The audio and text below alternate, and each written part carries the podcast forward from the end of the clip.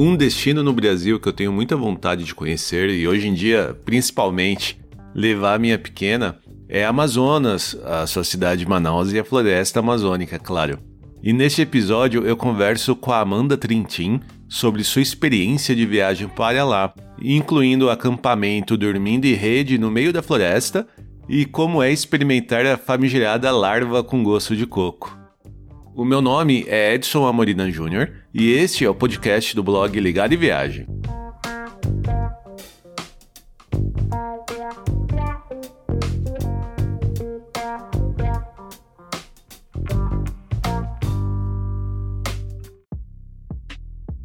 Olá, tudo bem? Como vocês devem ter percebido, eu até pensei em parar o podcast no número 50, já vai fazer bastante tempo que eu não publico e é um número bonito, mas não é que eu tinha um episódio ainda para publicar, quem diria, né? E para ficar ainda melhor, foi com uma figura carimbada aqui do podcast, com quem eu adoro conversar, que é a Amanda Trintin. Ela veio aqui nos contar como foi sua experiência de viagem para Amazonas, né, a cidade de Manaus e também a floresta amazônica, incluindo aí, claro, como que uma vegetariana experimentou a famosa larva com gosto de coco. E olha, tá realmente imperdível. Mas antes da nossa conversa, vale alguns recados. No post desse episódio eu incluí os links para os perfis e site da Amanda além de outras dicas de viagem e as publicações relacionadas a esse nosso bate-papo.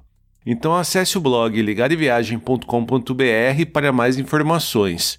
E para continuar a ouvir novos episódios e encontrar principalmente aqueles que nós já publicamos, não deixe de assinar o Ligado Viagem no seu app de podcast preferido do iPhone ou Android, como Spotify, Amazon Music, Deezer e outros. Você pode ajudar a gente a continuar contando nossas histórias e dicas de viagem por aí, compartilhando este episódio com seus amigos ou mesmo comentando lá em nossas redes sociais. Nós somos Ligar e Viagem no Instagram, Facebook, Twitter e Pinterest. Agora, se você quiser falar diretamente com a gente, envie um e-mail para podcast@ligareviagem.com.br. Então, sem mais delongas, Oi, Amanda, tudo bem contigo? Oi, Edson, tudo bem? Muito feliz de estar aqui pela segunda vez, batendo carteirinha no podcast. Olha, que voltar aqui pro podcast é para poucos isso, viu? Olha, honrada. e ainda tenho que declarar aqui minha carteirinha de fã-clube também. Então são duas carteirinhas, porque eu escuto todos. Ah, legal. Fico bastante feliz. Aí vai ter um, uma troca de elogios, porque eu também já ouvi todos além do olhar também, né? Ah, então estamos kits. Pronto. ah, não foi combinado isso. É bom te deixar bem claro. eu percebi depois daquele público, tá? Que a gente combinou antes. Até para se preparar para o nosso bate-papo, eu dei um, uma explorada no seu perfil do Instagram para ver os seus stories aí do, do destino que a gente vai conversar mais sobre hoje. E eu vi as suas fotos que você foi para a Islândia. Quando que foi essa sua viagem? Tem acho que dois anos, foi em 2019. 2019? Foi. Foi porque 2020 eu não viajei. Foi 2019. Dois anos já. Caramba, passou muito rápido. Ah, eu também fui para a Islândia eu não, olha, eu não lembro. Eu acho que. Não, faz mais tempo. Acho que foi em 2017, talvez. 18, não sei. Passa muito rápido. Sentindo aquela tia velha que fala, nossa, como o tempo voou. ah, mas também esse ano de pandemia, quarentena, as coisas. É, 2020 não existiu. E é uma coisa meio engraçada, assim, por mais que a gente fique naquela questão de, pô, não acaba logo essa quarentena, não acaba logo essa pandemia, quando que eu vou tomar minha vacina, mas quando você vai lembrar. Tem um ano, é, né? quando você vai lembrar o que aconteceu no ano passado, parece que passou num segundo, né? Também tem a mesma impressão. Parece que o dia não passa, não passa, mas quando você vai ver já passou um ano. Uhum, verdade, é bem isso. Não, então, mas deixa eu perguntar ainda sobre, sobre a Islândia. Quando você foi para lá, você foi. Como que você foi, assim? Que lugares que você curtiu? Fui sozinha, na cara e na coragem. eu queria ver a aurora boreal, né? E eu, como eu fui sozinha, eu fechei uns pacotes com uma agência local para fazer, né? Porque eu não ia alugar carro para dirigir na neve, tipo, não ia me garantir, nunca dirigi na neve, não ia me garantir nisso. Aí eu preferi fazer esses pacotes e tudo, só que eu não consegui ver a aurora. Eu fiquei acho que cinco dias lá e. Putz. No dia que eu fui embora, teve uma aurora fortíssima que todo mundo viu da cidade de Reykjavik, uhum. né? Só que, ai, não, eu não vi. Todo dia que eu fiquei tava nevando, tava nublado e não sei o que, e a lua era lua crescente, lua cheia, não é boa pra ver a aurora também, né? Eu descobri isso lá. Entendi. Enfim, mas me apaixonei pela Islândia. Esse é o lado bom, porque é um lugar incrível, com ou sem aurora, é lindo, né? E além de tentar ver a aurora, você também fez, né? O Círculo Dourado, você fez outros roteiros por lá. Fiz, fiz, fiz acho que dois dias, três dias, acho que foi dois, né? Dois dias, uma noite. Não cheguei a rodar a ilha toda, não, porque eu fiquei uhum. pouco tempo e eu sozinha, é muito caro a Islândia, né? Então. É, muito caro. Não dava para fazer muita ostentação. E minha intenção era mesmo ir ver a aurora, né? Eu encaixei esses outros passeios para fazer alguma coisa durante o dia, que é, era essa a minha intenção. Mas acabou que todos os tours pra ver a aurora também de noite não tinha, porque nunca tava com tempo bom e, enfim. É, a gente foi também, só que a gente não foi pra ver a aurora, porque a gente foi no verão. E no verão lá, né, por mais que ainda seja muito frio. O sol da meia-noite, né? Isso, isso, que eu comentei, é exatamente isso, né? Porque apesar de ser muito frio, ser nublado tal, essas coisas, você acaba tendo sol o, o dia inteiro. Mas a gente adorou muito. Nossa, essa, a nossa viagem para a Islândia foi maravilhosa, assim. A gente não deu a volta na ilha também, a gente ficou praticamente só na parte sul, né? Sul, sudoeste, lá da ilha, perto de Reykjavik, um pouquinho mais pro centro. E agora, assim, mais para frente a gente planeja ir em período de aurora boreal e talvez fazer a volta toda na ilha, né? Só que é uma viagem que você tem que se planejar com bastante tempo, porque é o que você comentou, é uma viagem muito cara, né? Sim, sim, muito cara. E eu lembro que lá na Islândia eu até fiquei em. Eu só fiquei em hostel, né? Em quarto compartilhado. E lá eu fiquei no hostel que era uma cápsula. Sensacional, muito legal também. Que é uma, foi uma experiência assim, muito legal de ficar tudo equipado dentro do rosto, dentro, dentro, a cama era uma cápsula, sabe? Ah, entendi. E era tudo equipado, tinha TV, tinha como controlar a temperatura, tinha tudo dentro daquele negócio. É praticamente dormir naquela parte de baixo da beliche, né? Fica num quadradinho assim, não é? Isso, eram beliches, só que elas eram é, encapsuladas, sabe? Tá. Não, não sei como explicar direito, mas era muito legal que você entrava, você fechava a porta e dentro dali onde você tava tinha tudo. Tinha como carregar o celular, tinha televisão, tinha controles para controlar a cápsula que você tava, que era a sua cama, né? Uhum. Muito legal, assim, é uma experiência muito bacana. Fora que a cidade de Reykjavik também é muito fofa, né? Sim. Você conhece um dia, mas é muito fofa. Verdade. Mas enfim, a experiência foi muito boa de viajar para lá. Vale a pena, é um investimento, sim, mas sim. vale a pena. E assim, eu fui sozinha, né? Então eu preferi fazer excursão e tudo, porque eu não ia conseguir. Claro. Foi o jeito mais barato que eu consegui, né? De, de conhecer a Islândia. Mas assim, experiência 10-10. Vale muito a pena. É, eu fui com a minha irmã, né? Então foi minha irmã e o marido dela e eu, a Vivi e a Olivia, né? Então, por mais que, tá, você tá indo de família, acaba ficando um pouco mais caro, mas pelo fato da gente ir com outro casal, a gente conseguiu dividir alguns custos, né? Então a gente acabou ficando no Airbnb, conseguiu alugar o carro. Então nesse ponto, assim, acabou aliviando um pouquinho. Mas teve algumas coisas que assustaram bastante gente, principalmente comida, né? Quando a gente foi para Reykjavik, logo na primeira noite, saímos para ir num bar. Cara, era um chopp lá, um pint de cerveja era mais que 15 dólares, assim, era um negócio muito absurdo. Sim, um cafezinho é 10 euros. Não, não dá, não, não dá. O máximo que você tem que fazer é comprar as comidas de mercado para fazer em casa, né? Fazer no, no Airbnb ou no, no hostel, alguma coisa assim.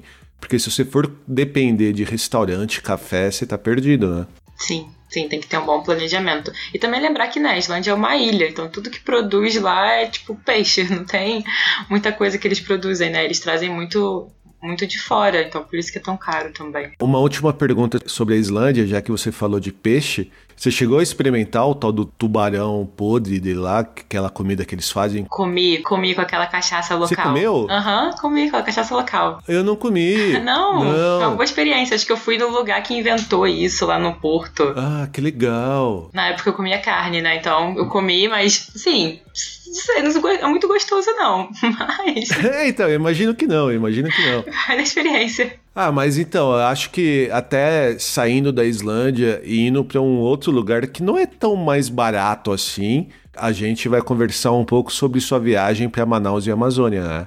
Isso mesmo, só que eu já quero começar quebrando o tabu de que a Amazônia não é tão cara quanto a gente pensa, tá? Ah, é? Que foi o lugar mais barato que eu achei para passar um ano novo. Ah, que interessante. Então já começa aí com essa essa quebra de paradigmas que a gente tem.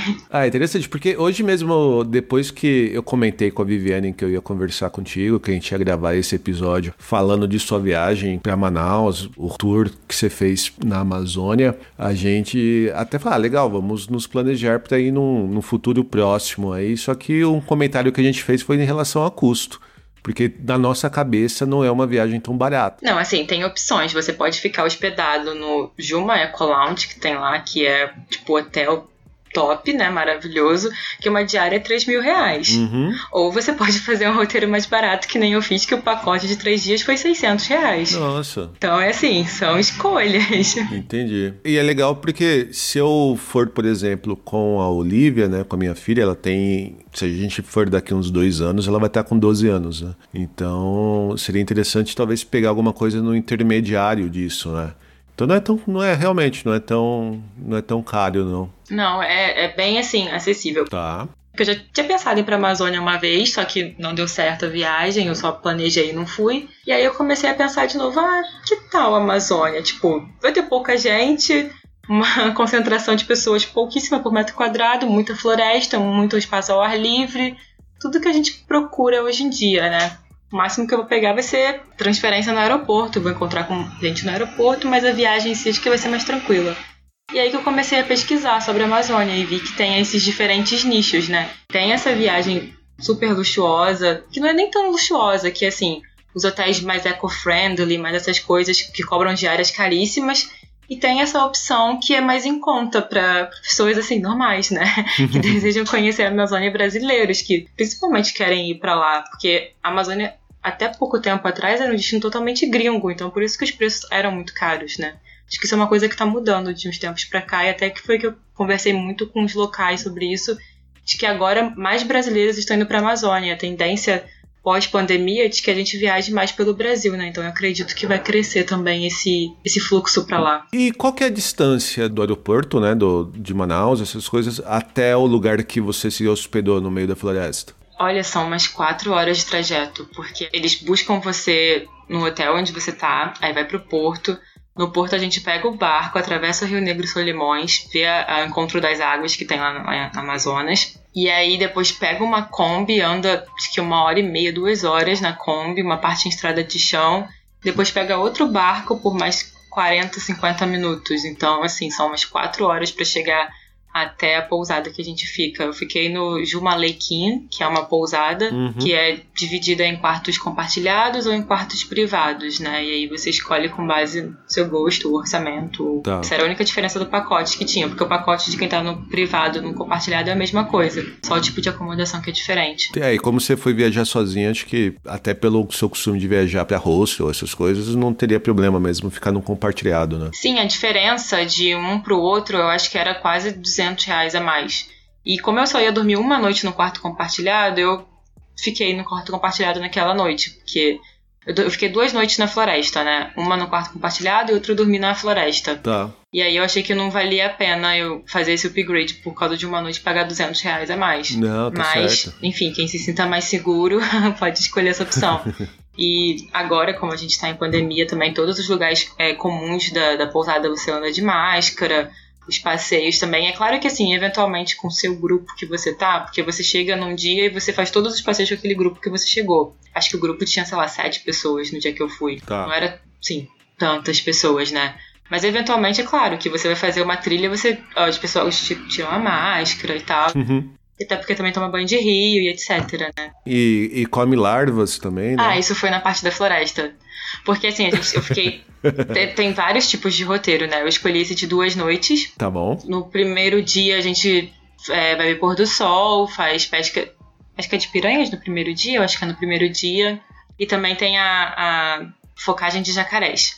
São duas coisas assim que eu até queria Tá. colocar, abrir um parênteses aqui, por que, que as pessoas vão pra floresta pra pescar piranhas ou fazer focagem de jacaré, sabe? São dois passeios assim que eu sou totalmente contra, porque é um tipo de turismo animal. Porque as pessoas ainda insistem em fazer turismo animal pleno 2021, né? Mas o que, é focagem de jacaré? Tipo, é você procurar jacaré à noite com lanterna, é isso? Isso. E aí o guia ele pega um jacaré pequeno, porque ele não vai pegar um grande, Mas ele pega um jacaré pequeno para os turistas segurarem e tirarem fotos. Aham. Só isso. Tipo, Ah, entendi. vê lá o bichinho no habitat natural dele, pega o bichinho pra ele virar um, um itemzinho de- de- nas fotos dos turistas. Ah, eu acho fazer o tal do, desse, tipo, um safarizinho aí de você ver o jacaré no seu habi- habitat natural, eu até não vejo tanto problema. Agora, você interferir, pegar um filhote ou pegar um jacaré mais novo só pra tirar foto, aí eu acho bem ruim mesmo. Ah, esse passeio eu não fiz, foi o único passeio que eu não fiz. Na pesca de piranhas eu, eu fui porque se eu não fosse na pesca de piranhas eu não ia fazer nada a tarde inteira. Tá. Era um passeio de tarde inteira, mas eu não pesquei piranhas. Eu fiquei dentro da, da canoa, né, que a gente tava, e não concordei, porque eles pescavam os peixes, né, que são as piranhas, e depois devolviam pro rio. Então também não vejo muita graça também, necessidade de fazer isso, sabe? E ele explicou por que, que tem esse passeio de pesca de piranha, porque isso eu não, eu não sabia. Eu vi você comentando no seu stories lá no Instagram que teve esse passeio de pesca de piranha e que você não tinha participado. Aí eu fiquei até curioso, até por isso né, deixei para fazer essa pergunta aqui no podcast. O que, que é? É só ir lá e pescar realmente, assim? Mas por que que tem esse passeio? Porque eu não sei, sabe? É igual a focada de jacaré. Por quê? Porque alguém achou legal e botou, sabe? não porque eu realmente eu vou ficar te defendendo essa resposta. Mas é uma coisa que, que fazem lá. Você pode pescar e comer, levar pra, pra pousada pra eles limparem, pra limpar e comer. Tá. Ou você pode pescar e devolver pro rio, sabe? Mas qual é a graça também de pescar o bichinho, furar o bichinho e devolver pro rio? Não, tudo bem. A- a- você pescar e comer, né? Se você não, não é vegetariano, não tem nenhum problema nessa questão, eu acho que até aí tudo bem, porque você tá pescando pra sua alimentação, né? Agora, fazer pesca esportiva mesmo, de pescar e devolver pro rio, eu realmente não. Eu concordo contigo em não concordar que, que é um passeio legal. É, esse passeio ele, ele é tipo tudo junto. Você sai numa canoa, né? Porque lá na Amazônia você só anda de barco, porque é tudo rio, então não tem como. Você sai na canoa e você vai ver a fauna, né? A flora, fica observando. Ele mostra, ah, tem um macaco ali, tem uma preguiça aqui, não sei o que. Mostra assim, a gente no rio, na canoa, e ele mostrando nas árvores, quando a gente passa na frente, o guia. Que legal. E aí depois você faz a pesca de piranhas e no final do dia tem o pôr do sol, né? Então, se você não faz isso porque você não concorda com a pesca de piranhas, você fica a tarde inteira sem fazer nada. Mas pode. Que nem eu fui. Eu fui, mas não pesquei, sabe? Fiquei só lá, vendo e fazendo companhia, né? Você pega a carona no passeio só, né? É, e a focagem de jacarés é à noite. Mas também, assim, tem hotéis que vendem banhos com boto, sabe? E tem até um, um termo novo que, que surgiu que é bototerapia. Que eles basicamente pegam um boto, botam o boto lá no quadrado e deixam eles ali pra tomar banho com turistas, sabe? Também qual é a graça disso, né? Mas enfim, gera renda pra população eles fazerem isso e eles continuam fazendo. E é esse ciclo vicioso que a gente vive. É interessante, porque quando a gente viajou pra Cuba, né? A gente foi pra a gente foi para Havana, ficou alguns dias em Havana e depois a gente foi pra Varadeiro, que é a, a a parte litorânea lá, a parte que tem os resorts, esse tipo de coisa. E lá tem vários passeios pra você ir pra esses, né, essas piscinas ou áreas reservadas no no litoral para você nadar com golfinhos e ver tartaruga, ver esse tipo de coisa. E a gente não foi, porque a gente acha um absurdo você trancafiar lá o animal só para outras pessoas ficarem nadando junto, né? E é interessante agora você, agora você falou duas coisas que acabar me fazendo pensar um pouco, porque eu continuo achando que isso é um absurdo e ao mesmo tempo é uma maneira de você gerar renda para a população local. Então é um negócio meio esquisito assim, né? Você parar pra pensar. Sim, sim. Ai, não sei até que ponto eu não concordo, mas é a maneira que eles ganham a vida, né? E até eu lembro que quando eu tava lá, eu vi uma parte da floresta que virou pasto, que tinha uns gados, né? E eu até falei com a menina da pousada, com a cozinheira da pousada. Eu falei, ah, eu vi que tem gado aqui, né? Desmatam a floresta pra ter gado. Ela falou, é, se não tiver gado, a gente não come, né? E aí, tipo, foi um tapa na minha cara de tipo, ah, né? Porque não é essa pessoa que desmatou dois metros quadrados que é culpada por estar desmatando a Amazônia, né? A gente sabe muito bem que é um agronegócio, mas é, o preconceito é tão grande que, enfim, eu levei um belo de uns tapas na cara. é, tem, tem esse ponto mesmo, né? Porque uma coisa é você ter a criação lá de animal, caça, pesca para subsistência ou mesmo para um comércio local, assim, né? Outra coisa é você apoiar a mega indústria que desmata e mata animais sem nenhuma preocupação ecológica, né? São duas coisas bem diferentes, né? Sim, sim, sim. E aí, depois que você pulou a focagem de jacaré, no dia seguinte, você teve qual outro tipo de passeio? Aí, no segundo dia, a gente faz o passeio pela floresta, que a gente faz uma caminhada na floresta de umas três horas. Acho que são uns três quilômetros só, não é tão distante. Mas você vai andando, o guia também todo, como eu falei, você tem um grupo, como você chegou naquele dia, você tem um grupo e você tem o mesmo guia por todos os dias. Legal. Então o guia ele vai parando nas árvores, falando: "Ah, essa árvore aqui é boa para isso, isso e isso. Essa árvore aqui te ajuda naquilo, naquilo no outro. É, te dá algumas dicas de sobrevivência básica na floresta também.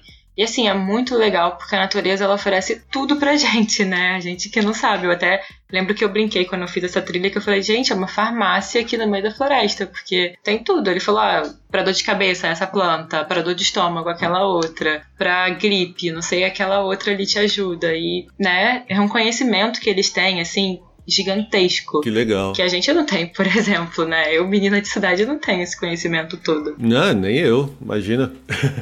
é muito incrível, porque ele sabe a planta que é boa para tudo, né? E tudo a natureza dá, tudo tá ali, né? E aí ele vai explicando isso ao longo do passeio. E ao longo do passeio também, que, você, que a gente come larva, como você viu, né? Larva do bubaçu, que tem gosto de coco, mas eu não gostei muito, não. Tem gente que gosta, que eu vi o bichinho se mexendo, né? Eu falei, ai meu Deus, o bicho tá vivo. Eu achei que era uma semente. Eu, muito inocente, e achei que era uma semente na hora que eu ia comer a larva do bubaçu. Uh, eu já tinha visto uh, em televisão, né? Em programa de viagem pra floresta, não sei se exatamente pra Amazônia ou pra algum outro lugar, mas eu não lembrava de ter visto isso, porque eles tiram de dentro da fruta esse bichinho, né? Sim, sim. E ele corta no facão, porque é, é duro, né? Porque eu pensava que ficava dentro do caule mesmo da árvore e não na ou num galho, alguma coisa assim, e não na fruta. É, é tipo é um, meio que uma semente assim que ele corta no facão e aí quando abre tem lá, acho que é uma larva por, por semente, né? E aí você pega para comer. Diz que tem muita ah. proteína, né? Se você tá no meio da floresta é uma, é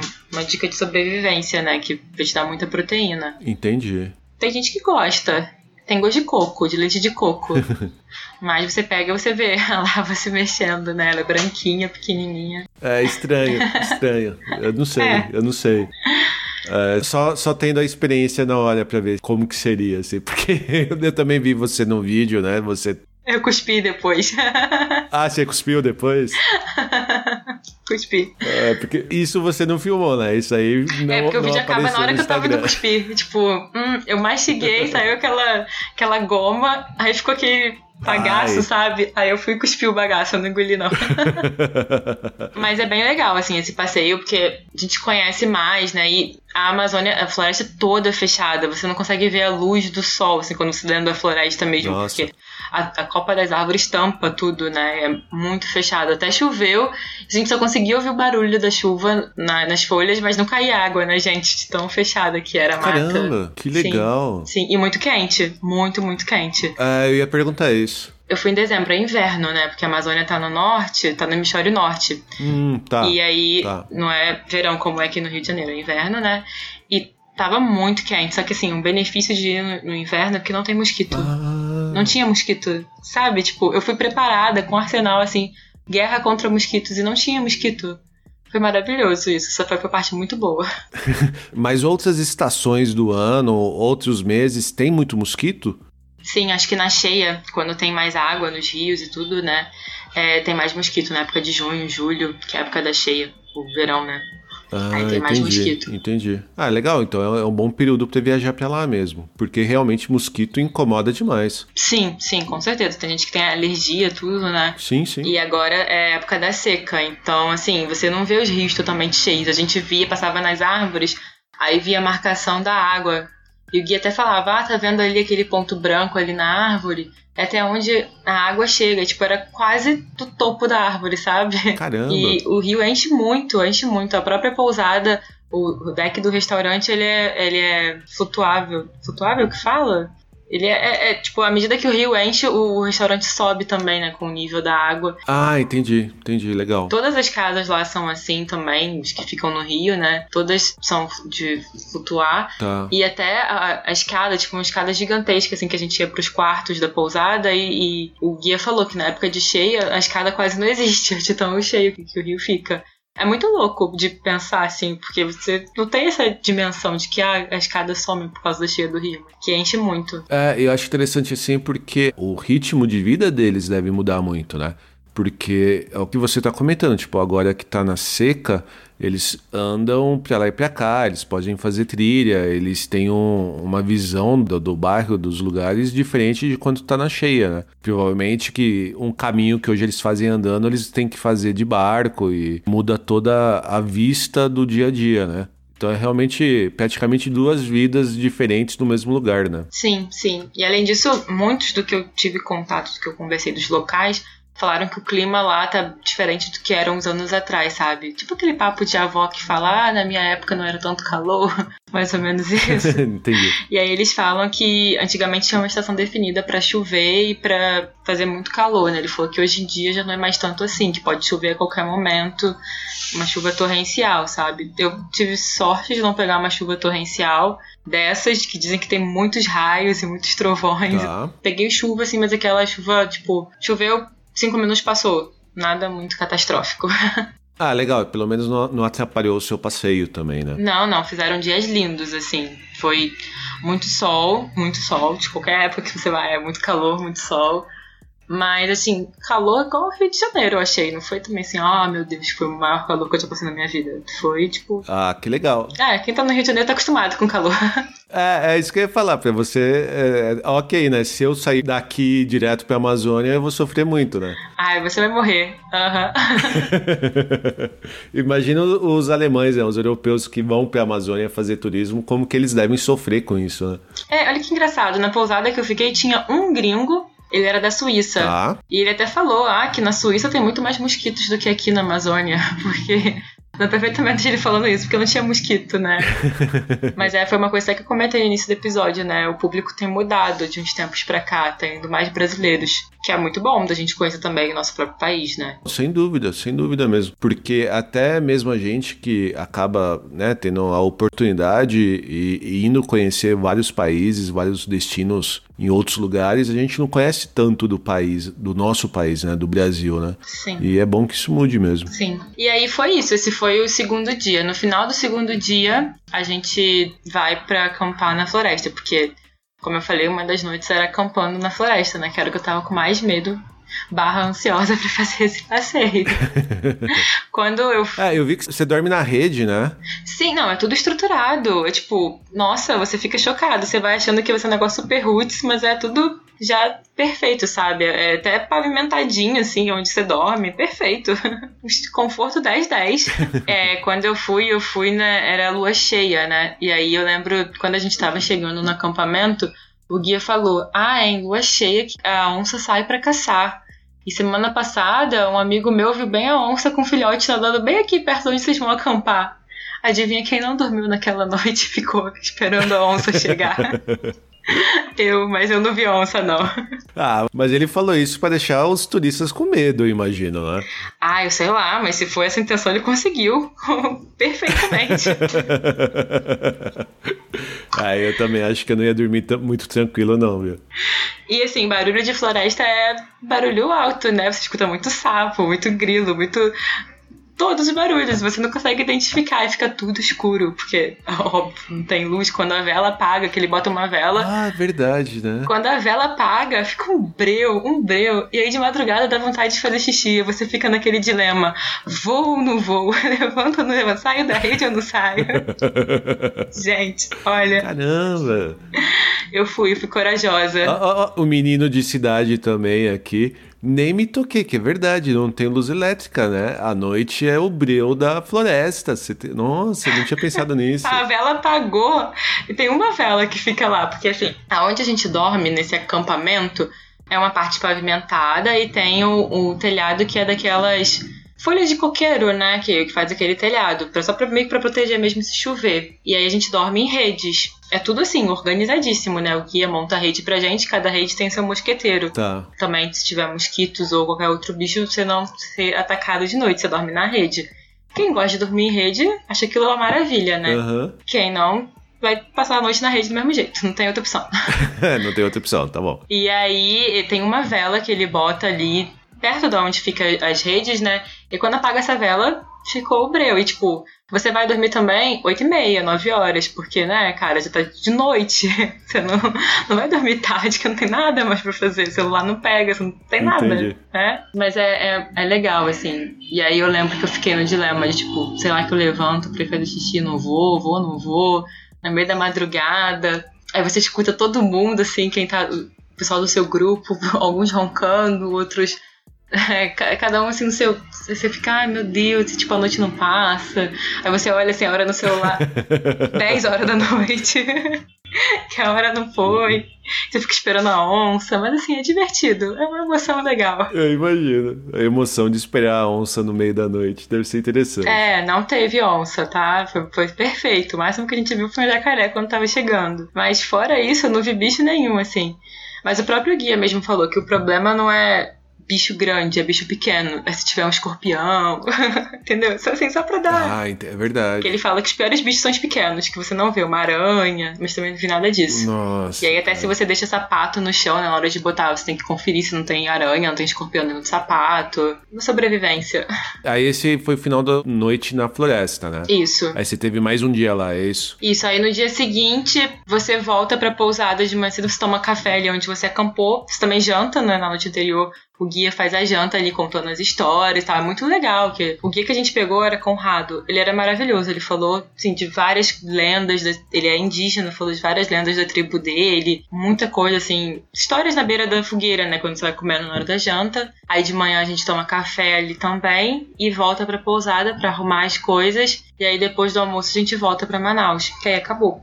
Ah, entendi, legal. Falando assim parece pouco tempo, mas quando você fica no meio da floresta desconectado, seu dia rende muito mais, sabe? Não sei, você ficar longe, assim, toda a comunicação, o dia tem 50 horas, parece, né? Então é tudo muito intenso, tudo. Você vive muitas experiências, assim. Acho que vale muito a pena quem, quem um dia pretende ir pra Amazônia acho que para mim aqui do Sudeste a pior parte é o voo, que é o mais caro. Não é tanto nem o passeio, é o voo. Que eu acho que é a parte mais cara, assim. E do, desse passeio na floresta, assim, de tudo isso que você já contou, o que mais te marcou, assim? O que que você falou, nossa, cara, isso, isso realmente é legal, assim? Eu acho que, sim, quando eu falei assim pros meus pais, ah, eu vou pra Amazônia, pronto, vai ter bicho, pronto, não sei o que, não sei o que, sabe? A gente tem uma ideia muito desconexa do que é a Amazônia hoje em dia, sabe? Já tá tudo muito evoluído lá. Então, assim, tem internet via Wi-Fi por satélite lá já, por fio, tem as comunidades, tem igreja, tem escola.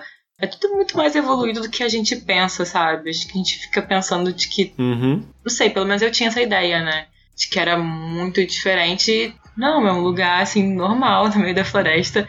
E eles têm um conhecimento gigantesco que a gente, a gente eu no caso, não tenho, né? Conhecimento empírico, que vale muito mais que esse conhecimento do que a gente estuda, né? Porque ele viveu aquilo ali, aquele, conhecimento, aquele conhecimento de vivência mesmo, né? De saber como reagir com animal, com planta, com doença através das plantas, que é passado de geração em geração, né? E isso é muito legal. E fora isso, que é a ideia de que, como você falou, achando que a Amazônia era muito caro. Eu também achava que era muito caro até eu pesquisar alternativas de ir. E sim, a gente ainda, sei lá, acho que a gente ainda tem muito. As pessoas descobrirem que, dá, que é mais acessível para a Amazônia do que para uma praia no Nordeste, talvez melhore um pouco lá.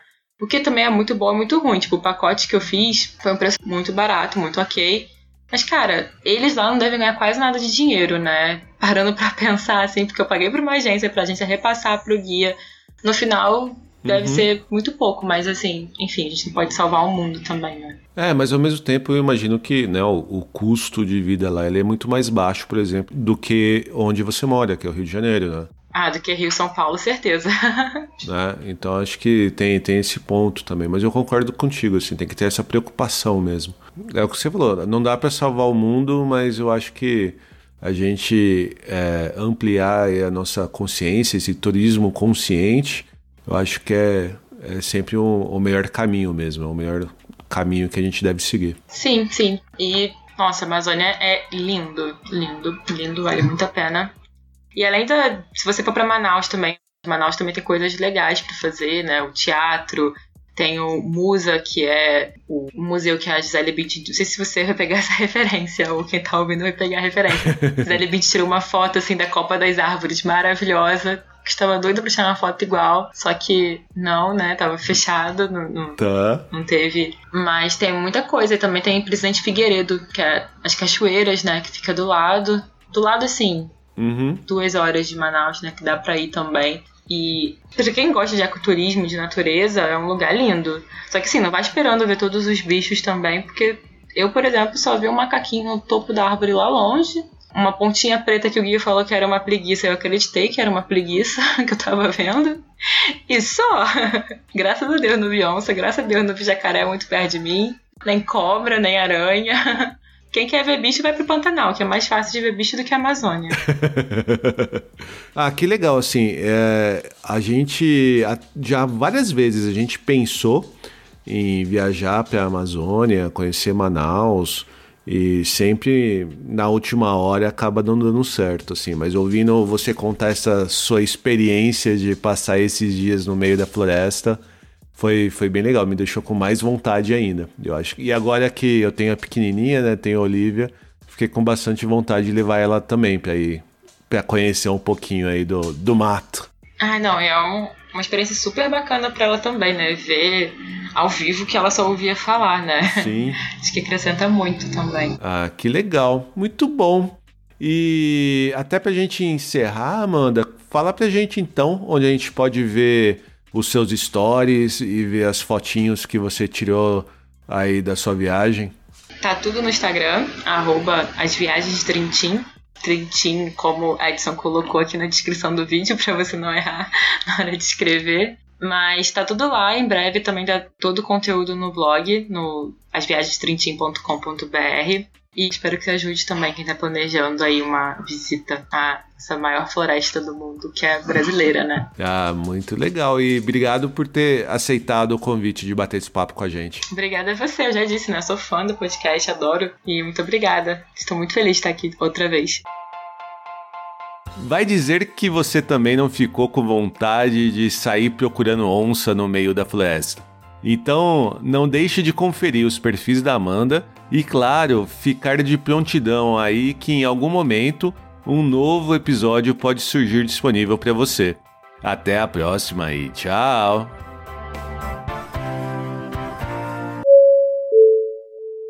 Ladies and gentlemen, we hope that you have enjoyed your flight and that we shall have the pleasure of looking after you again.